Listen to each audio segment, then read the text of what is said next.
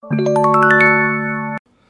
一讲我们给大家讲到了考研暑期复习结束之后，关于时间管理上需要达到什么样的水平。这一讲呢，我们来给大家讲讲关于信息方面需要达到什么样的一个状态。我们众所周知，考研呢是一场信息战。首先，我们第一点呢，一定要在八月和九月特别关注我们报考学校和专业的招生简章，看看自己是不是符合这样的一个报考资格。很多同学复习到十月了，该考研报名了，都不知道自己竟然是没有机会、没有资格来报考的。我们一定要看一下，比如他对英语有什么限制，对四级有限制，还是对六级有限制？对同等学历有限制，还是对于跨考有限制，还是对于自己本科专业和学校有限制？那么有一些学校它会出很多的这种限制，有一些学校呢，它是限制比较少的。第二点呢，就是我们要关注星火的微博以及我个人的空间，以及我们家的考研群。如果考试，如果学校有什么太大的变化，我们会第一时间来发布的。比如说统考变自命题或者自命题变统考，比如说换书啊这样的一种情况。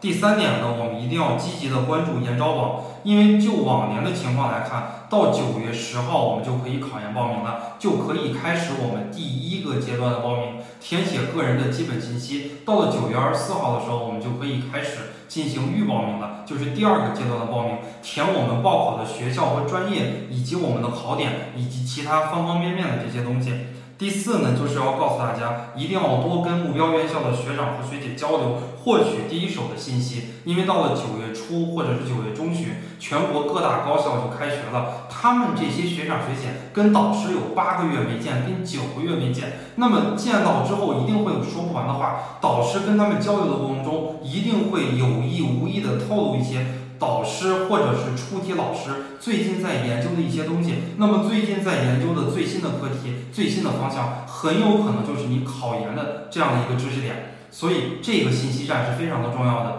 这是我们整个一系列节目告诉大家，到了九月十五号前后，考研暑期复习结束之后，我们在方方面面需要达到什么样的水平？祝大家下一阶段复习愉快，谢谢大家。